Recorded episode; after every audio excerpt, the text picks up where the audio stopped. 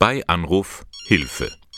Wer die Nummer 0800 111 0111 oder 0800 111 0222 wählt, bekommt ein offenes Ohr für nahezu alle Problemlagen bei der Telefonseelsorge. In Ingolstadt gibt es die nun seit genau 30 Jahren.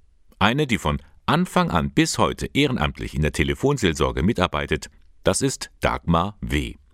Sie hatte damals eine sinnvolle Tätigkeit gesucht. Ich war nicht berufstätig in der Zeit, Familienfrau, wie es so schön äh, heißt, auch heute noch. Und in einer Fortbildung bin ich einer Frau aus Regensburg begegnet, die in Regensburg schon mitgearbeitet hat in der Telefonseelsorge.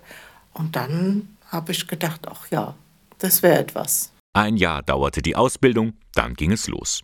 Die gelernte Chemielaborantin weiß noch, wie nervös sie damals war, auch wenn sie sich nicht mehr an ihr erstes Gespräch erinnern kann. Ich erinnere mich an eins, das sehr früh war, das mich dann schon so vom Hocker gehauen hat, dass äh, jemand anruft und äh, etwas schildert, äh, dass er jemandem was antun würde und solche Dinge. Ne? Und dann weiß ich noch, dass man dann tagelang in die Zeitung geschaut hat, ob irgendwo was Schlimmes passiert ist. Also das hat einem dann schon am Anfang mitgenommen, auch mit nach Hause genommen ins, in den privaten Bereich. Man konnte sich dann jetzt noch nicht so leicht abgrenzen.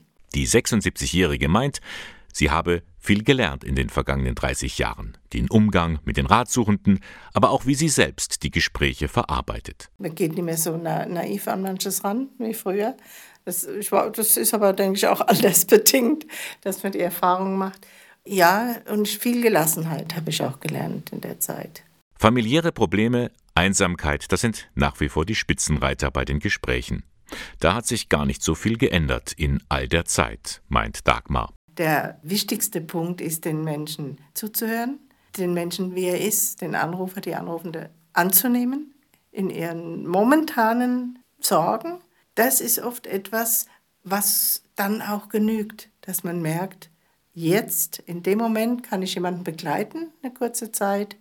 Das ist auch sehr wichtig in der Telefonseelsorge.